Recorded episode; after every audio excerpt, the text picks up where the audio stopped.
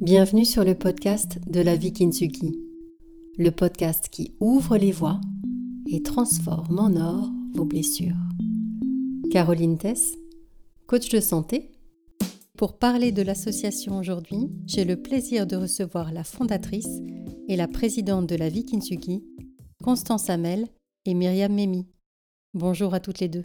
Bonjour Caroline. Bonjour Caroline. Merci d'être là et de prendre le micro pour euh, parler de l'association aujourd'hui. Alors avant de discuter un petit peu plus de son fonctionnement, je vous propose de revenir sur la genèse et de nous dire pour quelles raisons et comment vous avez fondé la Vikinsuki. Constance. Bah, l'idée de créer l'association est venue euh, la veille d'une grosse opération euh, que devait subir mon fils.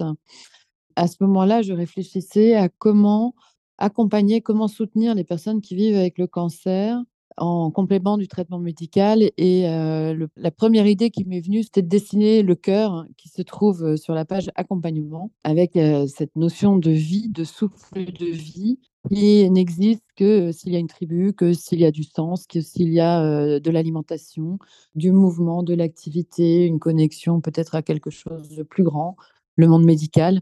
Et donc, c'est le dessin de ce cœur avec les huit piliers qui sont devenus pour moi la base de l'association, ont été justement la base de l'organisation de l'association. Et une fois que j'ai que, dessiné ces huit piliers, je suis allée consulter des spécialistes de ces huit piliers, donc des médecins, des, euh, des aidants, des soignants, des thérapeutes, euh, des sportifs, des nutritionnistes, des psys, juste pour que chacun, chaque membre de l'écosystème du, cancer et chacun de ces piliers, en fait, puisse euh, être envisagé et, enfin, et, puisse être exploré, en tout cas euh, en profondeur. Si je comprends bien, lors de l'accompagnement avec Martin, ce sont ces piliers que vous avez explorés. Je me suis rendu compte que c'était la base de ce qu'on avait pour vivre et pour être en bonne santé mais aussi c'était la enfin je l'ai appris par défaut parce que c'est tout ce qu'on mettait en place autour de Martin pour, l'aider à vivre au mieux ce qu'il devait traverser avec la maladie. Myriam? Martin, donc effectivement a été, le déclencheur de de cette aventure. C'est vrai que j'étais assez proche, aussi de de Constance et Martin pendant cette période et quand, Constance m'a parlé, de son idée d'association, enfin on a réfléchi ensemble à la forme que ça pourrait prendre moi, de par ma formation euh, juridique, puisque je suis avocate euh, euh, et que j'avais déjà pas mal travaillé pour des associations, donc du coup, je lui dis, bah, écoute, si tu veux, on, voilà, on, peut tenter quelque chose ensemble. Et c'est ce qu'on a fait également avec quelques autres amis. Et l'association a été lancée comme ça. Aujourd'hui, la vie Kinsuki a, a 5 ans. Il y a des coachs santé. Pourquoi des coachs de santé? Pourquoi du coaching? Alors, mon idée première dans l'association, c'était de collecter des fonds et de financer des soins de support pour les patients, les aidants et les soignants en cancérologie. Et en fait, dans les premières personnes que, euh, qu'on a accompagnées, que j'ai accompagnées, je les ai mises en lien avec des thérapeutes et assez vite, je me suis rendu compte que tous les thérapeutes n'avaient pas le même code de déontologie les uns des autres, qu'alors que j'étais en formation de coaching et qu'on m'expliquait ma posture, que ce que je pouvais accompagner en tant que coach, mais qu'il fallait que je puisse envoyer d'autres types d'accompagnement vers des psys, que je devais répondre à un code de déontologie, etc. J'ai vraiment pu mesurer que c'était très important de pouvoir m'assurer que chaque coach respectait un code de déontologie. Et du coup, j'ai arrêté de mettre en lien avec des thérapeutes divers et variés que je trouvais au demeurant très sympathiques pour créer une équipe qui soit supervisée, qui signe un code de déontologie et dont je m'assure, euh, dont nous nous assurions d'ailleurs avec, euh, avec le bureau et, avec Myriam, que les valeurs de l'association, que les valeurs du coaching soient respectées. Tu dis que vous êtes entouré d'une équipe. Justement, cette sélection de coachs aujourd'hui, comment elle se fait? La sélection des coachs, en fait, elle se fait euh, euh, d'abord sur la base d'un premier entretien téléphonique euh, et ensuite euh, avec une, une rencontre avec deux coachs qui sont dédiés effectivement au recrutement et qui valident effectivement les formations, qui valident la personnalité, qui valident l'éthique de la personne. Et si donc tous ces critères sont remplis et que Constance a également rencontré et validé la personne, à ce moment-là, eh bien la personne peut devenir rejoindre l'équipe de coaching de santé. Aujourd'hui, il y a une dizaine de coachs qui travaillent donc très régulièrement avec l'association et qui sont tous soumis aux mêmes contraintes de respect du code d'éthique et également de suivre, et ça c'est absolument obligatoire et indispensable dans notre association, des séances de supervision de manière à rester dans le cadre.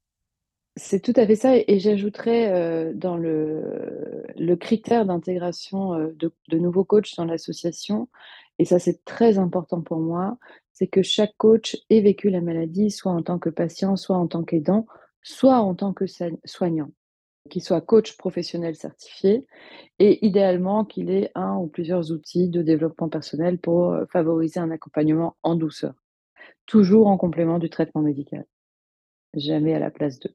Oui, ça c'est vraiment euh, aussi euh, un, des, un, des fondamentaux de l'association, c'est que c'est effectivement, on se place en plus du chemin de santé médicale, euh, c'est vraiment un accompagnement supplémentaire et en plus et jamais à la place d'eux. Ça c'est très important. Donc un accompagnement main dans la main finalement avec le médecin. Alors, ça, c'est un rêve. c'est l'association de demain, j'espère, les médecins ont connaissance des psychothérapeutes, psychologues qui se trouvent dans, l'hôpital. Ils ne connaissent pas notre démarche non plus qui consiste à accompagner donc le patient, et le soignant sur tout son chemin avec la maladie, donc à la fois quand il est à l'hôpital, mais aussi quand il est en maison de convalescence et encore quand il est chez lui. Nous accompagnons en distanciel depuis le début, donc depuis presque six ans, partout où se trouve la personne accompagnée, partout où se trouve le coaché. Partout se trouve le coaché, de l'annonce de la maladie jusqu'à Jusqu'à ce que la personne ait suffisamment de ressources pour vivre au mieux sa vie, en équilibre.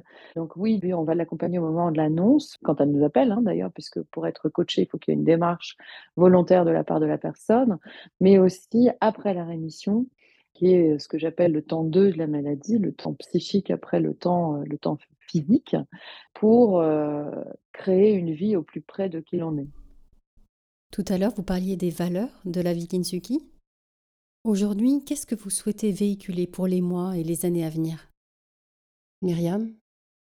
Les valeurs, euh, bah, je pense continuer euh, à développer l'association, bien sûr, toujours dans le respect des, huit piliers, toujours en maintenant effectivement cette sélection rigoureuse. Voilà ce qu'on ce qu'on aimerait développer. Effectivement, je pense que la vision, c'est que l'association euh, soit présente euh, partout en France physiquement avec des coachs euh, répartis un peu aux quatre coins de la France et qui servent de relais aussi locaux. C'est ce qu'on ce qu'on aimerait mettre en place. Constance? Pour revenir sur les valeurs, ce qui est important pour moi, c'est de créer des espaces de non-jugement, de convivialité et de bienveillance pour les coachs, parce que le métier que l'on fait dans l'accompagnement de la maladie n'est pas toujours facile. Donc, c'est vraiment important de préserver une ambiance légère et bienveillante entre nous et vis-à-vis des coachés. Après, j'aimerais parler d'agilité dans le sens où on a une structure qui est très légère en termes de coûts et que 90% des dons que l'on reçoit sont dédiés au financement des coachings puisque les coachs sont prestataires de l'association. Mon rêve et notre vision, comme le disait Myriam, aujourd'hui, on a des coachs à Lille, on a des coachs à Paris, on a des coachs à Lyon, à Bordeaux, dans la région sud-ouest, dans les Pyrénées, à Avignon. Mon rêve, ce serait qu'il y en ait en Bretagne, qu'il y en ait beaucoup plus dans la région sud-Méditerranée, qu'il y en ait dans l'Est. Alors bientôt, on aura un coach à Strasbourg. Et mon rêve, c'est qu'on ait suffisamment de financement pour pouvoir intégrer des coachs partout en France. Et dès qu'il y a un hôpital quelque part, qu'il y ait des coachs à côté pour que on puisse créer encore plus de ponts entre l'hôpital et la maison avec les patients et les aidants. Oui, je rebondis, Constance, sur ce que tu dis. Effectivement, un des objectifs de l'association, c'est effectivement développer les rapports un peu plus proches entre l'association et les centres de soins, euh, hôpitaux, cliniques, etc., de manière à vraiment avoir cette complémentarité et avancer euh, ensemble pour le bien des patients, des soignants et des aidants, puisque n'oublions pas les soignants qui font un métier très difficile et euh, à qui on essaie d'apporter également du soutien. Un autre point important aussi, c'est que Effectivement, c'est une association qui ne fonctionne que sur le. Les ressources ne viennent que des, dons des entreprises ou des particuliers. puisque les coachings, à l'exception d'une cotisation très minime que qu'acquitte le coaché, l'association finance les coachings.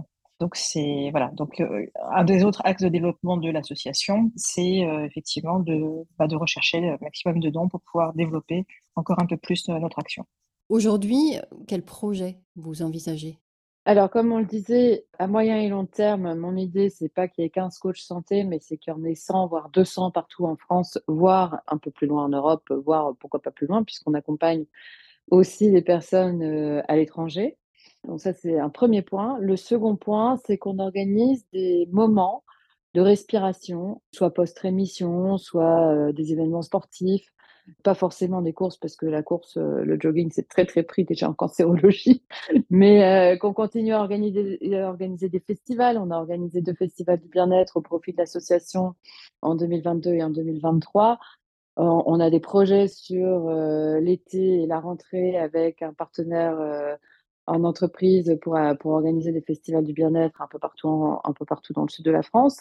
Bah, pourquoi pas organiser des festivals de bien-être partout en France, organiser des événements ponctuels qui mettent en avant l'activité de l'association, qui mettent en avant aussi tous les outils de bien-être, de développement personnel pour prendre soin de soi en amont de la maladie et pendant la maladie. Si aujourd'hui on veut aider la Vikinsuki, comment on fait? Eh bien, il y a plein de manières d'aider la Vikinsugi. La première, c'est de faire un don. La seconde, c'est peut-être de euh, nous aider à organiser des événements sportifs. La troisième, c'est peut-être de créer des programmes d'accompagnement en ligne, donc euh, de nous aider à créer ces programmes d'accompagnement en ligne. Pour ça, on vous joint directement par mail? On joint l'association soit par mail contact at ou bien euh, par téléphone. Je crois qu'il y a mon téléphone un peu partout sur le site et on peut suivre l'association sur Instagram, sur LinkedIn et sur Facebook. Exactement. Et on peut également faire des dons à l'association. Et on peut faire des dons à l'association en ligne. Merci beaucoup, en tout cas, toutes les deux.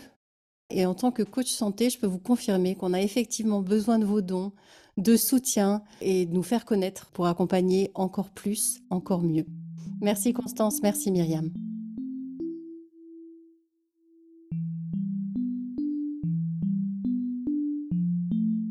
Merci d'être là.